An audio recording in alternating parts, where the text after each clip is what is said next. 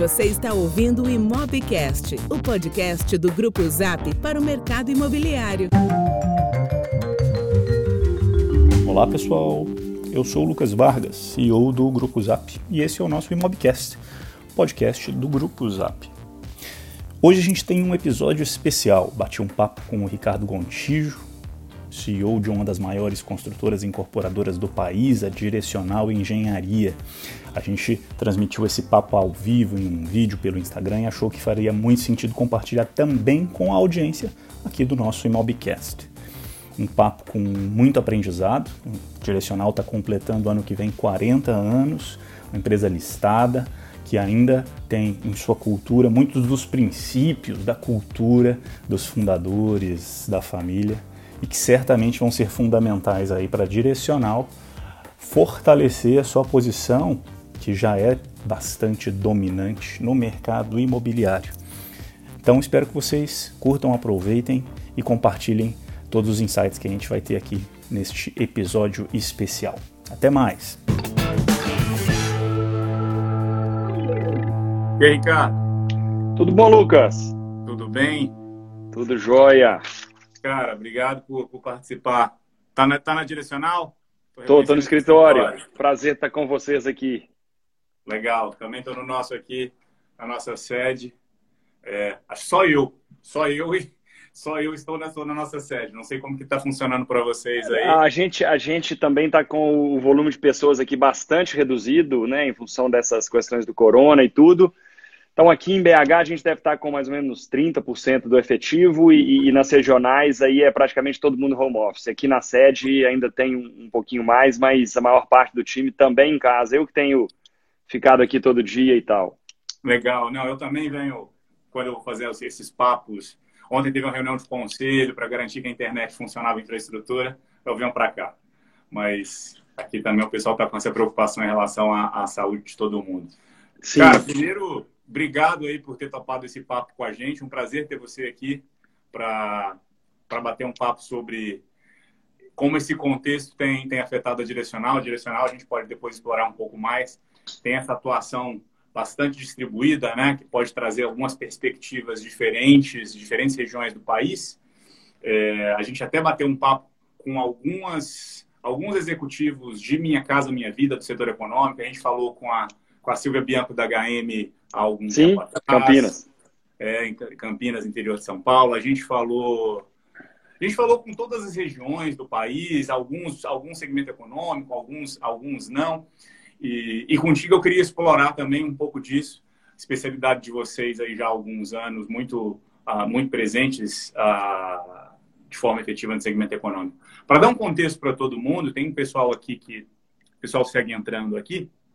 A gente tem feito esses papos com a tentativa de, de, de, trazer perspectivas que ajudem as pessoas ao redor do país a entender como é que elas podem atuar nesse momento em que ainda tem muita coisa incerta, muitas dúvidas, muitas incertezas. Sim. No, no caso de vocês, é, direcional já tem o quê? Uns 40 anos? Lucas, ano que vem. Ano que vem a gente ano faz 40. 40 é, esse, esse ano foram 39. Legal. Foi, foi o dia 19 de fevereiro. Legal. Então, ano que vem, quer dizer que vocês lá em 81. E aí eu queria que você contasse um pouco da história da fundação da empresa e tudo mais, mas vocês surgiram em 81, passaram por uma entrada na, num regime democrático, passaram por diversas crises, passaram por um momento em que nem existia financiamento, passaram por todos esses momentos. E aí tem mais esta crise neste momento. Eu queria que, antes da gente explorar esses aspectos, você contasse um pouco da história de, da Direcional. É, sua família, né, que acabou fundando a empresa e hoje você está aqui como, como executivo dela, mas queria que você contasse um pouco desse surgimento. Bacana. Lucas, é, é, é muito engraçado, né? Mas o, o Brasil realmente é um, é um país que é uma loucura, né? São sempre situações imprevisíveis, é, é uma verdadeira montanha russa, né? Então, realmente, são vários desafios que a gente enfrenta ao longo aí da vida de uma empresa e, e realmente está sempre preparado aí para o que vai vir e que, em geral, a gente não espera eu acho que é o grande desafio para ser, vamos dizer, um empresário aí no país. Mas eu nasci no mesmo ano que a Direcional foi fundada. Então, a Direcional foi fundada dia 19 de fevereiro de 81 e eu nasci em agosto de 81 também. E né, a empresa foi fundada ali no início. Meu pai e minha mãe eram os principais, vamos dizer, executivos da empresa. Engenheiros? E os dois são engenheiros civis. E vamos dizer, a minha história acaba coincidindo com a história da Direcional, né? Porque os dois iniciaram a empresa, a empresa não tinha nada, era muito pequenininha e tudo. É, então cresceu com muita dificuldade. O início todos os móveis ali foram comprados em topa tudo. É, era máquina de datilografar, aquela que você digita nas teclas e fica batendo aqueles pininhos, sabe? Trava o pino na fita ali e tal. Então também foi comprada em topa tudo. Foi um início bem, bem desafiador e na época né, não tinha capital, então a empresa começou construindo para outros grupos, fábricas, né, indústrias, às vezes escolas, redes de água, redes de esgoto e tudo, não era na área de incorporação o início, a incorporação acaba né, exigindo um volume de capital maior, depois que a empresa começou como incorporadora. Foi no fim dos anos 80 aí que, que a gente começou a incorporar, então tem 30 e poucos anos. E desde então é, tem sido o principal foco nosso. É, eu cresci né, muito dentro do, dos canteiros de obra da empresa, então eu saía da escola, minha mãe ou meu pai me buscavam e tal, me levavam para o canteiro, ali era o escritório, e eu passava às vezes é, à tarde ou amanhã nas obras, às vezes no escritório da empresa. Então, é, realmente, se as histórias coincidem, eu cresci dentro disso. É, acaba que eu nunca tive muita dúvida do que eu ia fazer, né? Eu formei engenharia civil também, mas sempre tive muita certeza do que eu gostava, do que eu queria. Eu não sei se é porque eu também nunca vi nada fora disso, mas uhum. graças a Deus eu sou muito feliz no, no que eu faço e vamos dizer, eu digo coisas, né? que, que, que, eu tenho praticamente. Foi, foi feita, foi feliz, então tudo facilita. É isso, mas são, eu diria, é, é quase 39, né? Em agosto faço 39 anos, então são quase 39 anos de história aí que, que eu vivo esse mercado, esse segmento e tudo. Então é, é bem bacana isso aí. Me tira uma dúvida. Hoje, o segmento principal de atuação de vocês, Minha Casa Minha Vida, Minha Casa Minha Vida, surgiu em dois, 10 2009. 2009. 2009. Né? É, foi, foi anunciado em maio de 2009 o programa. Isso. E, e, e como que você falou no final da década de 80 aí começou a incorporar? Não é que vocês atuam exclusivamente com segmento econômico, mas como que evoluiu esse foco da direcional em termos de segmentos?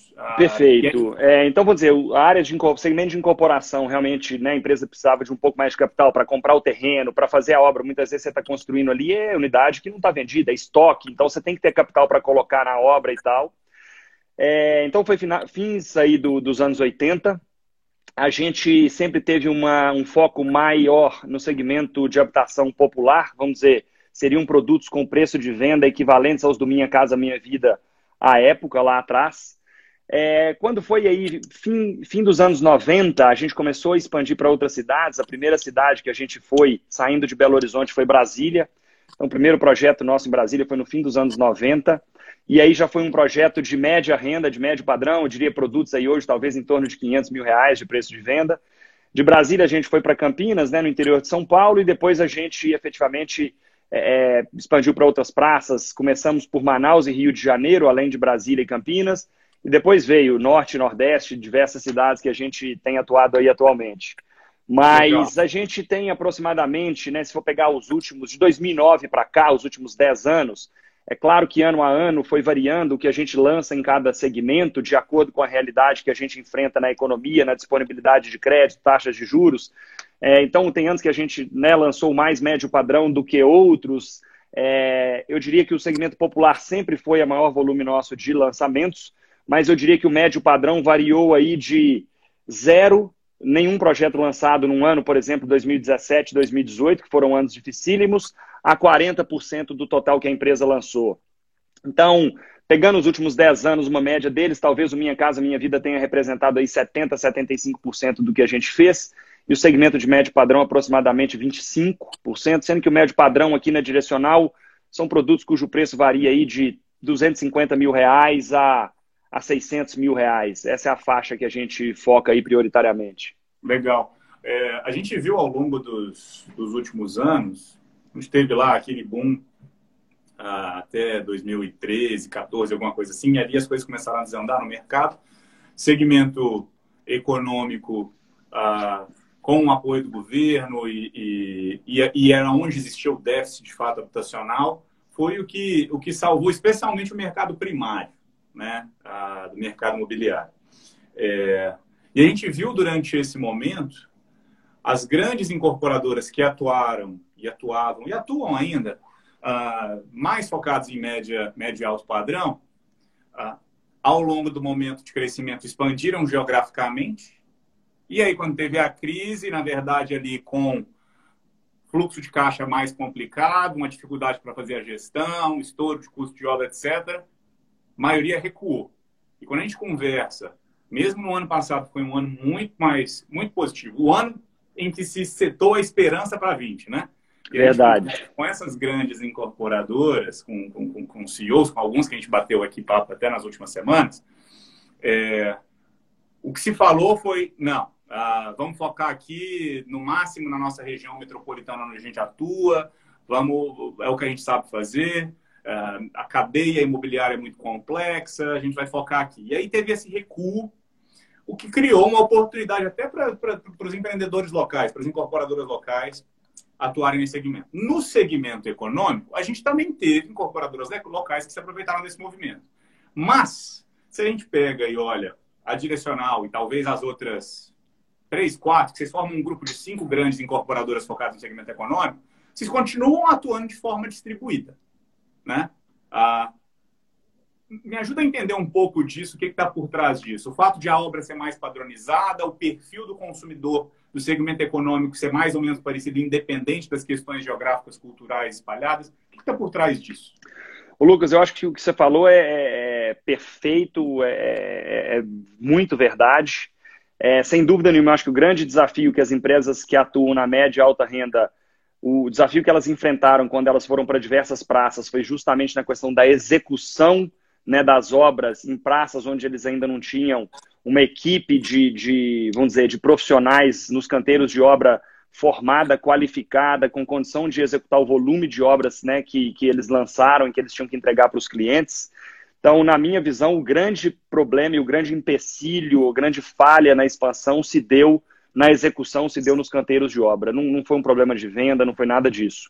E realmente ali elas se atrapalharam, tiveram estouros de custo altíssimos e, e acabou né, se mostrando bastante ineficiente a expansão nesse segmento de médio alto padrão.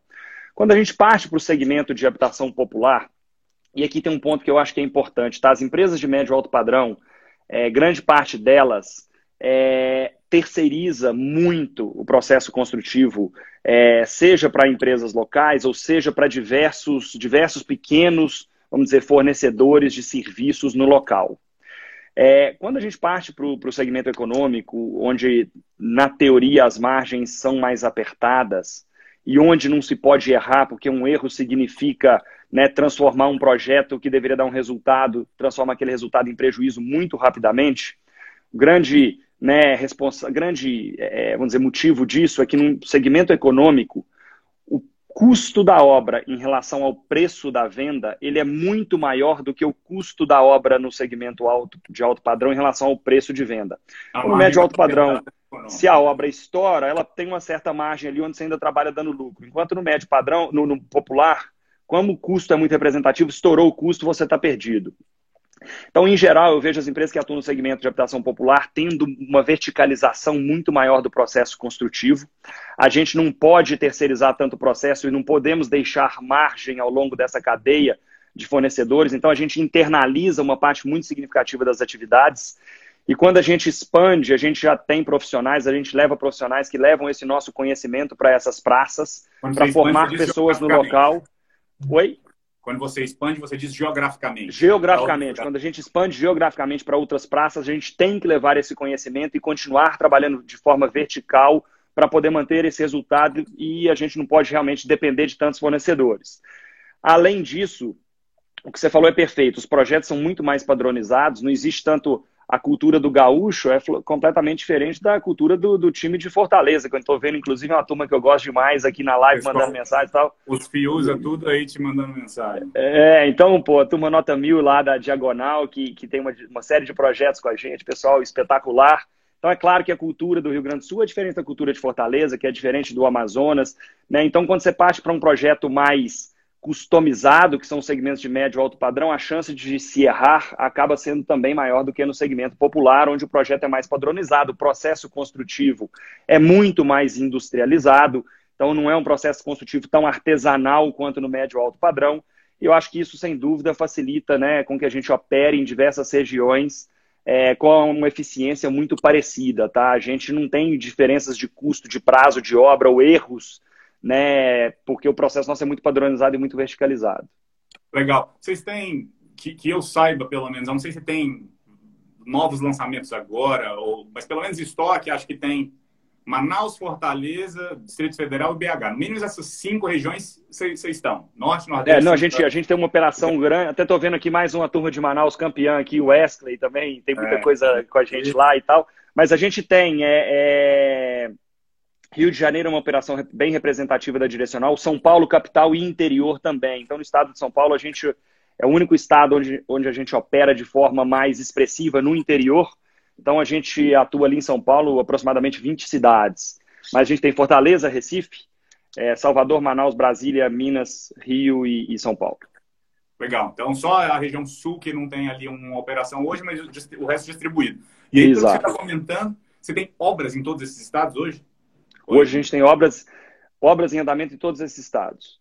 Legal. É, e aí surge o desafio, né? Porque, como você está falando, para fazer a manutenção do padrão, garantir que você tenha essa eficiência, você acaba distribuindo a sua equipe para garantir que tem uma consistência na entrega, na entrega da obra que tem uma importância maior do ponto de vista de eficiência, pelo que você está me dizendo, do que quando a gente olha lá para o médio e alto padrão. Sim, verdade. Interessante, interessante. Tira uma dúvida. 2019, como para todo mundo, a gente viu que 2019 foi um ano de recuperação do. Uma maior recuperação do médio alto padrão em relação ao econômico, porque estava muito mais. Né? Foi muito pior. Né? Passou um período, um período muito difícil, então você tinha uma demanda reprimida, você tinha, sem dúvida. Eu acho que 2019 foi. Perfeito esse percentual aí, a participação do médio alto no total, a participação deles aumentou, mas o econômico continuou sendo extremamente relevante e também cresceu ao longo de 19. A direcional não foi diferente, né? Eu não tenho os números exatos, mas quando a gente acompanha os relatórios, se eu não me engano, trimestre após trimestre, como foi o caso de várias incorporadoras, a direcional entregou um ótimo resultado, né? Sim, sim em, em, em, vendas, não sei se em lançamentos, mas Lançamentos crescentes, vendas crescentes, nos dois segmentos. Tanto no Legal. médio padrão houve uma melhora muito expressiva, no Minha Casa Minha Vida não houve uma melhora de ganho de velocidade de vendas, que já era bem saudável, mas como a gente lançou mais, a gente vendeu mais em valor absoluto. Legal, exato. Eu tinha, eu tinha, eu tinha visto esses números em algum momento. E, e, e, é natural que o, o resultado de curto prazo que acabou de acontecer é o principal preditor normalmente das empresas quando a gente olha para frente. Então, olhando esse resultado muito legal que a direcional estava tendo ao longo de 19, certamente o plano para 2020 e anos seguintes eram planos de crescimento, de expansão e planos agressivos. Sim. Então, dito isso, imagina que a gente tinha lá um certo orçamento, mas veio essa situação inesperada no final do primeiro trimestre e aí a gente começa a ter que rever esses planos. É o que a gente tem visto nas várias empresas. Eu queria explorar um pouco disso, mas antes eu queria saber como que foi para vocês aí dentro da direcional, considerando que vocês têm uma atuação distribuída, inclusive, nessas várias regiões, como foi a reação à, à, à, pandemia, à, a toda a crise que surgiu, que impactou as empresas em diferentes aspectos, como que foi? Foi ali no meio de, de, de como algumas empresas, algum momento em março, todo mundo começou a, a, a, desesperar, teve aquele primeiro momento de negação, não, nada vai acontecer, e depois, não, a gente precisa se planejar. Como foi no caso de vocês, considerando que tem um fator adicional aqui de complexidade, que é uma empresa que precisa prestar contas a, ao mercado de capitais? É, ô Lucas, vamos dizer, realmente é, é impressionante como essa questão do, coronaví do coronavírus é, é de certa forma, não foi tão prevista né, por ninguém, por, por, raríssimas empresas ou instituições previram que o coronavírus pudesse chegar de forma tão rápida e, e, e realmente sem que as empresas estivessem preparadas né, para esse cenário. Então foi muito rápido, a gente não teve né, tempo de preparar antecipadamente, porque realmente não se acreditava que o impacto seria tão grande. Isso aí começou ali por volta do dia 15 de março, é que a gente viu de uma forma muito expressiva o início da mudança do comportamento do consumidor, é, do, dos entes públicos, paralisações de obras em algumas cidades e tal, as medidas né, de, de, de é, é isolamento da, da população e tudo. É, então, a segunda quinzena de março já foi muito complexa, muito difícil, várias mudanças e a gente tendo que entender o que estava acontecendo em cada estado, em cada município, diferentes medidas sendo tomadas. Então, foi uma loucura. Internamente, eu diria que assim no segmento popular a gente teve é, é basicamente quatro pontos de atenção muito grandes, que um a um a gente foi resolvendo e, e de certa forma vendo qual tinha sido, qual estava sendo o impacto do coronavírus para definir as nossas ações futuras. O primeiro passo é o nosso time, né? Então foi proteger as pessoas, ver como que a gente ia evitar né, que a gente tivesse parte do nosso pessoal exposto a esse risco ou, contaminado e tudo. A gente não quer que isso aconteça de forma alguma. Então, a gente tomou uma série de medidas no nosso escritório, pessoas trabalhando em home office, é, é, grande parte do time, a maior parte está trabalhando de casa, então teve um desafio grande de TI, para botar toda a nossa rede, de certa forma, blindada para que as pessoas pudessem trabalhar de longe, sem que a empresa né, deixasse de cumprir com suas obrigações de pagamentos de fornecedores, de atender os clientes, é, de emissão né, de, de uma série de informes que a gente tem que fazer e tudo. Então, esse foi o primeiro desafio. Possivelmente com a garantia de segurança também da informação, porque dado que a empresa é listada, precisa ter todo um protocolo. Total, sem dúvida. E quando a gente fala de pessoas, também nas obras, né? não só no escritório. E obras, necessariamente, as pessoas têm que estar ali no, naquele ambiente para produzir, para executar as obras. E aí a gente tomou uma série de medidas também muito, muito é, é, importantes de proteção da equipe de obra, de colocar todos aqueles que tinham mais idade ou algum tipo já de doença, vamos dizer, tipo diabetes, esse tipo de hipertensão, todos em casa, é, mudança de turno, refeitório, cuidados, entrega de kits é, a cada três dias de higiene para essas pessoas levarem para casa. A preocupação não é só na obra, né? A gente tem que preocupar com essas famílias, com essas pessoas quando elas estão em casa, para que a família deles esteja né, protegida. Então, palestras e tal. Então, vamos dizer, a primeira preocupação foi com o time. A segunda, o andamento das obras, né? A gente saber o que, que ia acontecer, onde eventualmente teria que parar, onde não precisaria parar, quais medidas a gente tomaria né, em relação às obras, porque um andamento de obra. Mais uma vez, porque as cidades, os estados. Pulverizado. E, e, com medidas completamente diferentes, de região para região e tudo. Então, o segundo passo foram as obras. O terceiro passo foi a operação da Caixa Econômica Federal, né, que é a principal financiadora da, do, do, do habitação popular no país. Então, entender como é que a Caixa ia né, reagir a isso, se as operações continuariam normalmente, se haveriam atrasos e tal. E a Caixa é realmente uma surpresa extremamente positiva, incrível o que a Caixa tem feito, o que o time da Caixa tem feito, é, dada a relevância do setor né, de, de construção, de incorporação habitacional para o país, são mais de 2 milhões de empregos formais só nos canteiros de obra, isso desconsiderando o resto da cadeia, né, que em geral se multiplica por duas vezes e meia o número de empregos. Então, eu acho que é alguma coisa próxima a 5 milhões de pessoas envolvidas nessa cadeia da construção civil, empregos formais aí, como a Caixa financia mais de 90% do Minha Casa Minha Vida e aproximadamente 60% do segmento de médio e alto padrão, uma paralisação da Caixa seria um cenário dramático para diversas empresas né, de todos os tamanhos, num segmento altamente pulverizado, talvez seja dos segmentos mais concorridos de atividade no Brasil. No Minha Casa Minha Vida, são mais de mil empresas que operam, no médio padrão a mesma coisa. Então é uma concorrência, uma pulverização muito grande, de uma quebradeira nesse setor, acho que teria um impacto muito grande na nossa economia, nas famílias. E eu acho que a Caixa fez um trabalho incrível. Hoje a gente tem uma confiança muito grande, né? Não mudou absolutamente nada, eu diria, na operação da Caixa. E ela, sem dúvida nenhuma, tem sido muito relevante para minimizar o impacto, não só no, no, setor, mas no país inteiro. A Caixa tem um papel muito interessante. Eu queria né, dar os parabéns aqui. Eu sempre tenho falado isso, porque realmente é um trabalho incrível.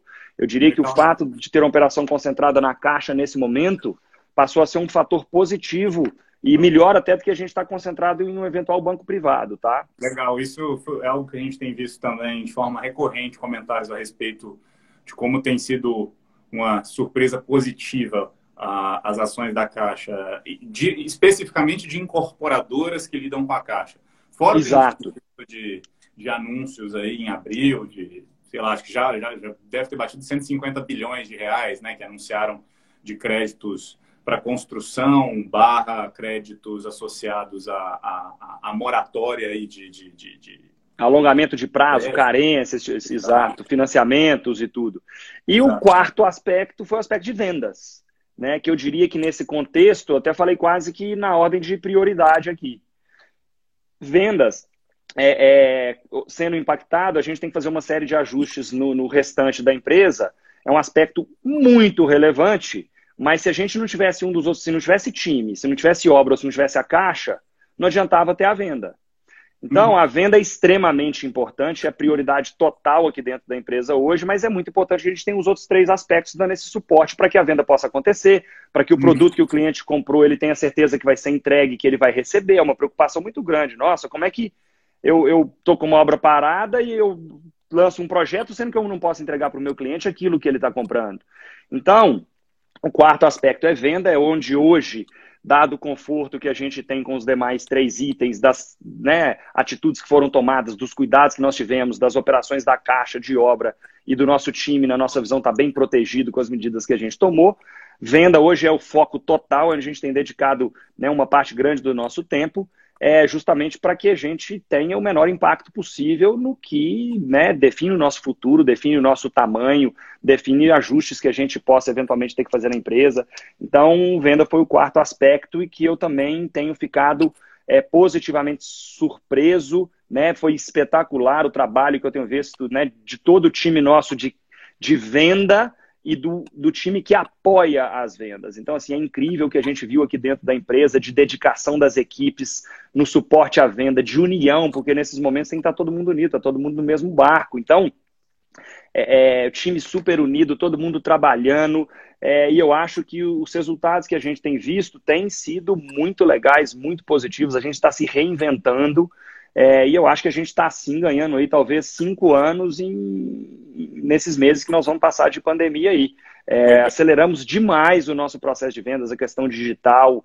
É incrível o que aconteceu e dá muita né, alegria a gente ver como o time reagiu a uma situação tão difícil. Vendo você falar, tem uma coisa que eu acho interessante. A gente conversou com a Eduarda do B, da Boura do B, algumas semanas. Então, a empresa acabou de, de, de, de levantar, levantar, capital na bolsa e, e, e eu estava fazendo umas reflexões enquanto eu falava com ela e depois do papo com ela até fortaleceu essa minha crença de que tem um aspecto muito interessante na grande parte das incorporadoras do país e das imobiliárias também, que é o fato de serem empresas, se não com o, o termo familiares, ainda com um aspecto muito forte da cultura que vem dos fundadores, que foi herdada da família. Né? Então, é, é, um, é um grande setor, se não o, dependendo de como a gente mede ali, o principal setor, mas é um grande setor extremamente importante que conecta diversos elos aqui nessa cadeia e que a gente tem ah, famílias ou controlando, ou ainda com, com, com, com grande influência na cultura, no processo, na visão e na estratégia da empresa. E na grande maioria das indústrias, o aspecto familiar, com a evolução do negócio, ele tende a ser visto com maus olhos. Porque pô, tem aquela questão de nepotismo, facilitar uma coisa aqui, uma coisa colar, falta de profissionalização, etc, etc, etc. Na grande maioria das indústrias. Sim. Então, tem até o termo trouxemos um executivo profissional, como se a família não fosse tão profissional. Perfeito. Porém, dado que a gente está passando por esse movimento inteiro, em que a gente tem visto cada vez mais o foco para dentro, o foco interno, preocupação com as pessoas, a, a gente deve passar por um processo de menos uh, colaboração, é uma palavra forte, mas em que todo mundo vai olhar um pouco mais para dentro, vai ter essa dificuldade de de globalização. Então a gente vai ter um movimento de consumo muito mais focado na pessoa, no centro, lá, lá, todo mundo muito mais para dentro. E esse aspecto familiar, para reconstrução, para passar por momentos difíceis, esse, justamente esse aspecto cultural, eu acho que vai ser um mega diferencial para as empresas se reconstruírem, serem resilientes e conseguirem passar por um momento difícil, mesmo que não seja uh, por meio de um plano, de uma estratégia mega estruturada, mas tem esse efeito que é quase que uh, uh, imperceptível e subconsciente de uma empresa que herda uma cultura familiar e que se importa mais com os colaboradores, com os fornecedores, com os clientes, porque tem uma, uma questão de prezar mais por essas relações, que só uma premissa, eu estou fazendo aqui um, discurso longo, mas é porque eu realmente tenho uma crença de que as empresas que têm esse, essa base familiar, essa estrutura familiar, vão conseguir passar mais fortes por esse momento, porque é uma cultura muito sólida, muito forte. E o caso de vocês é mais uma, é mais uma dessas empresas. Então, imagino que vai ser positivo. É, não, eu, eu concordo com você. É, é, acho sim, né, que a empresa familiar tem muito ali, você fica. Os princípios, os valores do fundador são muito relevantes, são muito importantes. Eu acho que né, a gente passou por um processo de profissionalização bastante importante ao longo desses últimos, eu diria, 12 anos, né? Antes da gente abrir o capital, teve a entrada de um fundo aqui na Direcional, foi um investimento privado antes da gente ir para a Bolsa, é, que é um desafio enorme, né? Você começar a lidar com o sócio e separar o que é o acionista do que é o executivo da empresa. Então, acho que a gente passou por um processo de profissionalização muito importante. A gente enxergar, né? Eu estou aqui na direcional como executivo. Ser acionista é uma coisa, ser executivo é outra. Eu estou aqui representando o interesse de um pouco mais de 6 mil acionistas que a Direcional tem, e eu tenho que trabalhar representando esses 6 mil. Não dá para a gente misturar as coisas aqui.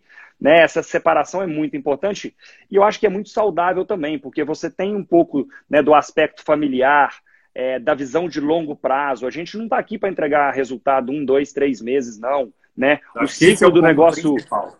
O ciclo do negócio esse, imobiliário esse, ele, é, ele é, é muito longo. Longo prazo, eu acho que é o ponto principal. E, e, quando você pega um negócio igual o nosso, não é uma indústria, por exemplo, que faz lata de refrigerante, por exemplo, que vai soltando latinha ou vai produzindo geladeira, né? E a geladeira está pronta e vai para a loja vender. Entre comprar um terreno, aprovar um projeto, fazer a obra entregar, são cinco anos. Então, se, se nesse período né, tem uma troca muito grande de executivos ou qualquer coisa, você perde completamente a história, você perde completamente né, o, a sequência. Então, eu acho que o nosso setor ele é é, as empresas onde se tem essa, essa questão familiar, em geral, elas têm se mostrado mais bem sucedidas, justamente porque a visão aqui é, é prazo longuíssimo que coincide com o ciclo do nosso negócio, que é longuíssimo. Né? Então, muitas vezes, você pode dar um resultado pior por um, dois, três trimestres, mas você está fazendo a coisa certa porque o resultado vai aparecer daqui a um ano, um ano e meio. A gente viveu isso muito aqui na direcional. Né? Então, acho que isso tem uma. Né, é, a gente conseguir mesclar a parte positiva da questão familiar e com a, com a questão positiva do profissionalismo, né, é, um, é um desafio, mas a gente vai aprendendo ao longo do tempo, é, é, acaba nos fazendo muito, eu acho, diria, fortes e, e muito preparados. O, o, ponto é realmente você tem que aproveitar os, né, as vantagens de cada um, claro. de cada uma dessas situações e colocar as duas para funcionar de forma conjunta. Legal. Acho Não, que esse ponto é muito interessante. Faz muito sentido. É, o, o ponto que eu acabei não falando nesse desse meu discurso longo, mas que eu acho que é sim o mais importante é essa visão de longo prazo, que é o que é que, é o que deriva aos outros, esse comprometimento com todos, todos esses atores envolvidos nesse processo. Faz muito sentido. Mas deixa eu ir para o ponto que eu queria falar, dos resultados especificamente da empresa e depois como que, como que foi a, a reação. Uh, mas primeiro trimestre de 2020, Uh, para a maioria das empresas, claro, o final do primeiro trimestre teve um certo impacto, mas para a maioria das empresas com quem a gente falou, não é que o primeiro trimestre foi extremamente afetado de forma negativa, né? Estava ali grande parte do, do resultado acontecendo. Aquelas que reportaram algum, alguma dificuldade ou algum problema foi mais por lançamentos que normalmente se concentram ao final do trimestre. Então, teve gente que teve que lidar ali com a situação inesperada. Meu Deus, Faltam duas, três semanas. O que, que a gente faz? Tem um lançamento ali, suspende, não suspende. Como que foi para vocês? Vocês tiveram um lançamento ao final de março? Decisões que precisavam ser tomadas ali por causa do corona? Sem dúvida. É, o primeiro trimestre você tem janeiro, que é, a maior parte é férias, você tem carnaval ali em fevereiro, então ele é naturalmente um trimestre que começa, em geral, no mês de março, né? É, a gente teve um primeiro trimestre que foi bastante impactado a partir do meio de março, como você falou, tanto em lançamento quanto em vendas, mas os lançamentos estavam efetivamente concentrados naquele período. É, a gente acabou tendo um primeiro trimestre em termos de vendas superior ao primeiro trimestre do ano passado, mesmo com esse impacto no final de março, foi um pouco próximo a 5% a mais o que a gente teve de vendas, mas a gente teve um primeiro trimestre mais fraco do que o quarto trimestre é, que tradicionalmente é o trimestre mais forte do ano para o setor. Então, primeiro trimestre fechou com esse crescimento de 5% em relação ao primeiro trimestre de 2019. É, natural que o quarto trimestre em corporação, é um, especialmente em empresas listadas, acaba sendo um trimestre mais forte, muito forte. Sim. Foi o principal trimestre de 2019, sim, imagina. Sim. Então, ok, ficou ali um aquém, um pouco abaixo do quarto trimestre, tudo bem. A pergunta é em relação ao que vocês tinham previsto Pois é, e vamos lá. Lançamentos, a gente segurou vários. É, e, e, eu, honestamente, é, é, claro que era o melhor que não tivéssemos passando por um problema tão dramático quanto essa questão do coronavírus. Uhum. Mas eu acho que foi positivo o fato dos lançamentos estarem naturalmente concentrados no final do trimestre, que foi justamente quando o impacto passou a ser mais forte, porque a gente teve a possibilidade de parar, pensar, falar, olha, quanto tempo vai durar isso aqui, para que uhum. tipo de situação nós vamos nos preparar e eu acho que lançar um empreendimento num momento como esse, se você não tiver muita certeza da comercialização, pode significar colocar a empresa em risco, do ponto de vista que você vai ter que construir. Se tiver um volume de vendas menor, você vai ter que pôr muito mais capital. E na minha visão, nesse momento que a gente está passando, todo o nosso foco tem que ser na liquidez da empresa, né, e na nossa passar por esse período de forma muito sólida do ponto de vista de disponibilidade de caixa, e do menor endividamento possível, isso passa a ser muito mais relevante nesse cenário que a gente está vivendo do que efetivamente lançar os projetos. Né? O desafio nosso aqui é atravessar esse período e sair do outro lado muito fortes para aproveitar as oportunidades. O, porém, se, gente, se, tivéssemos lançado muito no início do, do, trimestre, com vendas mais fracas, e vem um corona onde as vendas são mais fortemente impactadas, eu acho que poderia ter sido pior para o setor como um todo, e a gente ter tido a chance de segurar lançamentos eu vejo como positivo no cenário que nós estamos vivendo. Então, não estabeleceu compromissos que poderiam drenar a caixa. exatamente, exatamente. Então, selecionamos os projetos, focamos nos lançamentos, né, que a gente tinha uma certeza muito grande que a velocidade de venda seria muito alta. E paciência, vamos ter um impacto em lançamentos, vamos ter um impacto em venda no ano, mas a gente vai né, trabalhar para atravessar esse período aqui da forma mais sólida possível do ponto de vista de estrutura de capital, de liquidez da empresa. Então, fizemos um trabalho muito legal nesse período do último mês que a gente viveu. É... E já teve lançamentos nesse período? Sim, não, a gente tem lançado projetos, né? A gente lançou projetos em março, a gente teve um lançamento agora dois finais de semana atrás, 100% online ali no entorno do Distrito Federal, numa cidade vizinha que fica até no estado do Goiás, mas muito próximo a Brasília. Então, estamos lançando sim os projetos né, onde a gente tem confiança, não vamos segurar os lançamentos desde que tenham vendas, né? Financiamento está disponível, crédito está disponível, os bancos estão operando, a gente né, tem capacidade de execução, então, onde tem demanda, a gente está lançando normalmente. Você então, falou desse lançamento, esse foi o lançamento do Gama? Esse foi um, num, num, numa, chama Novo Gama essa, essa ah, cidade. Exato, Sim. exato. Morei, morei em Brasília há um tempo, conheço bem. Exato, foi no Novo Gama. Legal. É, do lado de fora do DF ali. Isso. É, e, e, aí esse foi um lançamento que você lança em 100% digital. Tem um pessoal escrevendo aqui, lançamento 100% digital, etc. É, o, o, Lucas, não tem outra forma hoje, né? A gente tem que evitar contato, assim como nós estamos protegendo o nosso time, nós também temos que proteger nossos clientes. Então, né, existe essa preocupação, acho que está na hora da gente segurar essa, essa propagação né, dessa, pandemia que a gente tem. Então, a venda digital, as tecnologias que tem hoje disponíveis e o investimento que a gente fez ao longo dos últimos aí um, um ano e meio, dois anos na direcional, justamente no sentido de assinar contratos digitalmente, de fazer análise de crédito dos clientes digitalmente, investimento né, na parte também de publicidade, tudo online, sistemas para poder atender esses clientes online. Então, acho que né, eram investimentos que a gente estava fazendo assim muito fortemente, mesmo na crise foram investimentos que a gente não segurou. É, e que a gente entrou então nessa, nesse momento muito preparados para essa realidade, que a gente esperava que fosse acontecer gradualmente ao longo de cinco anos, e aconteceu em 15 dias.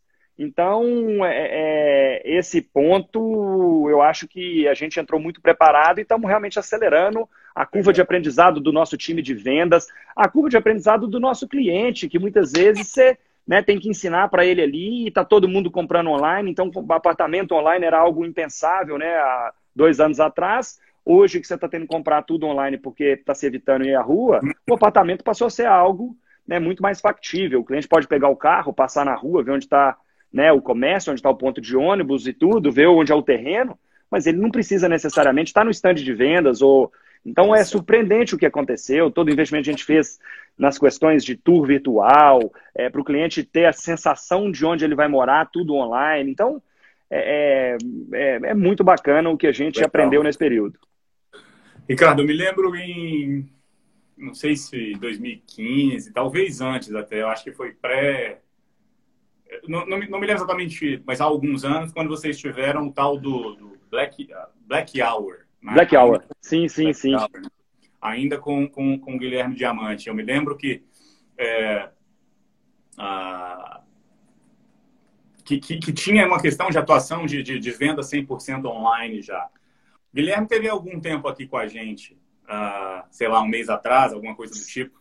Sim. batendo um papo aqui também. E eu me lembro que eu comentei, eu vou, vou falar com você também agora, que eu fiquei bastante positivamente impressionado quando há, sei lá, três, quatro anos, uh, a primeira pessoa que eu ouvi falando sobre fazer uma transformação do processo de vendas, internalizar uma parte, fazer a pré-qualificação dos leads antes de transferir para a equipe de vendas, essa mudança que assim é, é, um, é um rompimento com uma era, né? é verdade.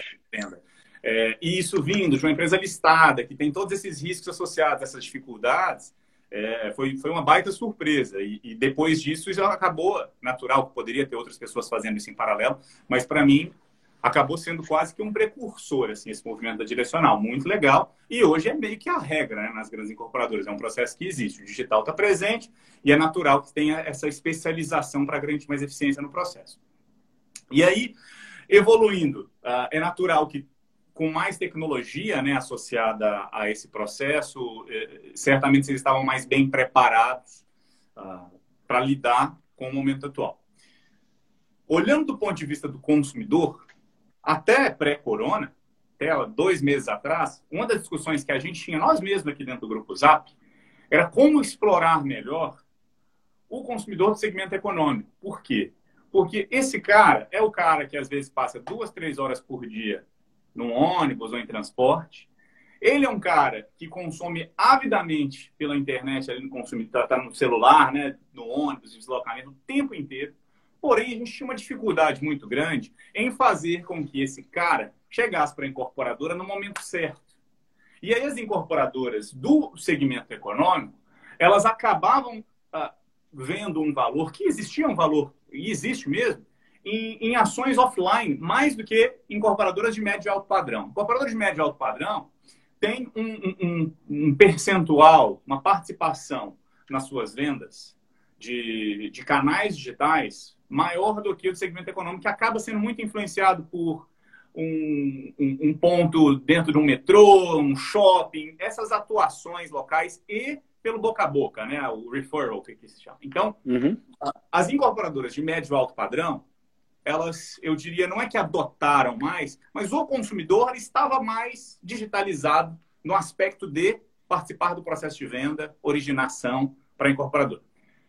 Como eu falei, há dois meses atrás a gente estava discutindo como que a gente faz para ajudar as incorporadoras do econômico a controlar melhor esse processo para a gente poder originar mais, dado que a gente tem uma audiência gigantesca desse pessoal.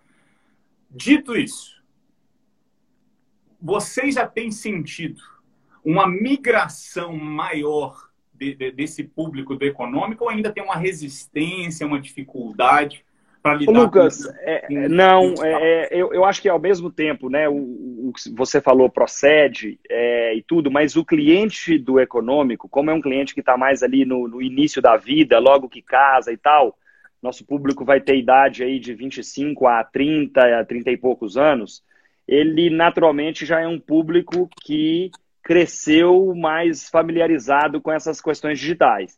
Então, eu concordo com o que você disse, mas a adaptação desse público para a questão digital é impressionante a velocidade que tem crescido. E, e, alguns dados interessantes que a gente monitora aqui na Direcional. Então, é, por exemplo, é o volume de visitas que a gente tinha e o volume de pastas que são montadas para envio para análise de crédito do banco para verificar a possibilidade daquele cliente comprar aquele produto. E a gente, em geral, tinha duas vezes e meia, três vezes mais visitas do que pastas montadas, porque diversos clientes que às vezes vão no stand de vendas não querem comprar o produto e nem monta uma pasta. Vai lá ver, não interessou, sai e vai volta para casa ou vai ver outro empreendimento e tal. Pela primeira vez nesse mês de abril, a gente hoje tem bem mais pastas do que visitas. Então, e não quer dizer que o número de pastas reduziu dramaticamente em relação ao que a gente tinha lá atrás. Então, uhum. a gente teve, por exemplo, o volume de pastas em abril e março parecidos, mas o volume de visitas infinitamente menor, porque os stands estão todos fechados. O que quer dizer que aquele cliente que antes ia ao stand para depois montar uma pasta, hoje ele já entra online e faz a, a pasta da mesma forma. Uhum. Então, assim, a gente vê muito nitidamente que os clientes estão migrando né, de uma forma extremamente rápida, é uma adaptação que tem sido, em princípio, bastante simples e muito natural. Então, é, é, bem interessante o que a gente tem visto aqui, sim. Esse público, a gente não tem visto nenhuma dificuldade em se adaptar a essa realidade né, pela qual a gente está passando. Eu queria explorar um pouco de perspectivas contigo, e mas já falando que a gente sabe que é muito difícil prever o que, que vai acontecer, os desdobramentos, possíveis ondas, etc. Mas você já deu uma segurada aqui em alguns lançamentos, fez alguns lançamentos ah, já num novo modelo de forma digital, mas ah, olhando do ponto de vista de vendas e tentando olhar o curtíssimo prazo aqui, o que, que aconteceu meio de março, nas primeiras duas semanas, e agora o finalzinho de abril. A gente conversando com pessoas do segmento de média alta renda, percebeu naturalmente um, um susto inicial, é, e esse susto inicial, ele na verdade também existiu no mercado secundário. Então, uma preocupação com a segurança a, da família era o principal fator nas nossas pesquisas também, principal fator que faz com que as pessoas adiem a decisão da compra. É, quando a gente olha o segmento de locação, o principal fator era não essa insegurança, mas sim a dificuldade de fazer a visita. Que era essa, isso faz com que eu não consiga tomar essa decisão, agora eu adie um pouco. O segmento econômico a gente não, uh, não, não, fez a, a, estratificação específica ali para esse subsegmento. Mas muitas vezes, quando a gente olha o segmento econômico, a gente compara mais com o mercado de locação até do que com o mercado primário de, de, de, de média alta em alguns aspectos uhum. a parcela, Exato. A, né, a, enfim, a decisão que ela muitas vezes ela não é uh, influenciada pelo, pelos aspectos vendedores de médio e alto padrão, mas sim por outros aspectos como localização, ou, ou às vezes não, porque o que importa mais é caber a parcela no bolso, enfim. O ponto é, o processo de tomar decisão é um pouco diferente no, no, no segmento econômico. É, vocês viram nessas seis semanas um, um comportamento diferente desse, de, desse público, é, do ponto de vista de não, esse pessoal já voltou e a gente está conseguindo mostrar para eles que cabe a parcela no bolso. Ou, não, é o público que vai sentir mais, que deve ser mais impactado com a crise econômica, e aí vai ter um problema de renda, e aí vai ter um desdobramento, um impacto. Vocês viram alguma coisa nessas seis semanas que possa ser um indicador? Barra, qual é a sua expectativa do impacto da crise no segmento onde vocês atuam? Ô, ô Lucas, é, a, a, semana do dia 15 de março, que se não me engano foi um domingo, ao dia 22, foi a pior semana de todas. Então, eu acho que a semana que a gente teve um, um impacto mais forte foi a primeira semana, onde todo mundo ali queria saber onde estava, o que estava acontecendo e tudo. Então, a gente teve um, um impacto muito forte. É, do dia 22 para frente começou a melhorou um pouquinho e tudo, e eu diria que agora ao longo do mês de abril as coisas estão mais estáveis, tá? É, é, claro que não nos patamares que a gente gostaria ou nos patamares que a gente tinha de objetivo aqui dentro da empresa, mas eu diria que em patamares superiores ao que eu imaginava que a gente fosse vivenciar e patamares para os quais a gente estava preparado para passar nesse período de crise. Então, o mês de abril tem sido um mês interessante, eu diria que foi, não vi grandes diferenças ao longo do mês de abril, a gente já entrou e está terminando o mês de forma relativamente parecida, tanto demanda quanto venda e tal. É, um ponto interessante, eu, eu, acho sim que a gente tem uma, uma camada é, que é bastante o nosso público-alvo, que tende a sofrer né, com desemprego, essa questão toda. Mas, por outro lado, eu tenho percebido também, dada essa questão que você levantou justamente do valor da prestação do aluguel versus valor da prestação da casa própria, né, nas condições atuais que a gente tem né, dentro do programa Minha Casa Minha Vida, que pelo fato das prestações serem muito parecidas, a decisão é um pouco mais simples de ser tomada por aquela pessoa. Eu pago aluguel, o outro eu estou comprando uma casa, tudo bem, eu, eu vou trocar e vou comprar a casa e vou sair do aluguel. Ao passo que quando você vai para os segmentos de renda mais alta, em geral aquela pessoa já tem uma casa própria, está comprando, fazendo um upgrade. E o upgrade sempre pode esperar. Então, Sim. na minha visão, o segmento é, é de renda aí abaixo de R$ 3.500, ou seja, faixa 2 do Minha Casa Minha Vida, R$ mil reais, tende a ser o segmento menos impactado, essa é a minha visão. O faixa 3 do Minha Casa Minha Vida, que é entre 4 e 7, eu acho que tem um impacto, mas passa bem. E o médio padrão, acho que médio alto vai ter um impacto fortíssimo. Então é isso que a gente tem visto aqui, por mais que a gente saiba que vai ter um, uma, um impacto muito forte da perda de empregos nesse segmento aí, né, de 3 mil reais de renda. Mas por enquanto ele tem sido mais resiliente. Entendi. É, a forma como eu vejo é, as últimos, últimos dias, as últimas semanas, mas principalmente os últimos dias, é de um crescente pessimismo. Né? De, de, de medo das pessoas. Pesquisas têm mostrado isso, né? Se você faz uma pesquisa lá, final de março, com um pouco de ceticismo, e aí agora é preocupação porque ainda tem muita incerteza. E, e, e tem sido difícil encontrar pessoas que tragam otimismo. E, e aí eu estava estudando e lendo sobre isso. E, tal, e assim, acho que ninguém ninguém está tendo coragem, né, de falar. Aqueles, é, é igual quando primeiro que pula na piscina, os outros pulam, né? Mas é, eu, particularmente, tem três aspectos que eu acho que são fundamentais que vão fazer justamente ser um cenário mais. Uh, de uma recuperação mais rápida, pelo menos. Acho que uh, o primeiro, primeiro o fato de disponibilidade de capital, os governos tudo imprimindo caixa, e nível mundo, né? Primeira Perfeito. coisa é essa.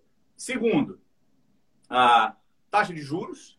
Não tem como, com essa quantidade de capital disponível aí, vão ter que seguir abaixando essa taxa de juros ou fazer manutenção disso. E terceiro, o fato de ser, vai ser tudo mais eficiente do ponto de vista de tecnologia e processo para todo mundo se reinventando. Então, essas condições, assim, elas não vão sumir em 3, 6, 12 meses. Né? Esse negócio só tende a, a ser a condição de contorno onde a gente vai operar. Beleza, tem esse aspecto esse aspecto, do ponto de vista de crédito para o consumidor, faz muito sentido. Né? Assim, cara, vai ter, vai ter mais disponibilidade de crédito, taxa de juros melhores, beleza. Tendo uma confiança do consumidor, beleza, facilita. Tem a questão do desemprego, que é um outro aspecto. Agora, dito tudo isso, só a minha última pergunta em relação a esse aspecto. É, programa Minha Casa Minha Vida, mais especificamente. O que, que você acha que, dado esse contexto, vai acontecer com ele? A gente sabe que FGTS é o, ou era pelo menos, acho que é o principal financiador né, do, do, do, do nosso do segmento. É, o que, que você acha que vai acontecer com essas condições? Ô Lucas, é, eu concordo com o que você falou, com todas essas questões né, de bancos centrais injetando muito recurso no mundo como um todo. No Brasil é a mesma coisa, né? A gente tem visto aqui um papel muito relevante do Tesouro, é, é, né, botando recurso, botando, né, tentando minimizar o impacto dessa crise. Esse é um ponto positivo com relação à retomada. Minha grande preocupação é justamente com relação a desemprego e com relação à é, é, confiança da população, que eu acho que vai ficar bastante abalada e nós vamos levar aí um tempinho para que essa né, confiança seja retomada. Primeiro tem que vir o emprego, para depois vir a, a, a confiança.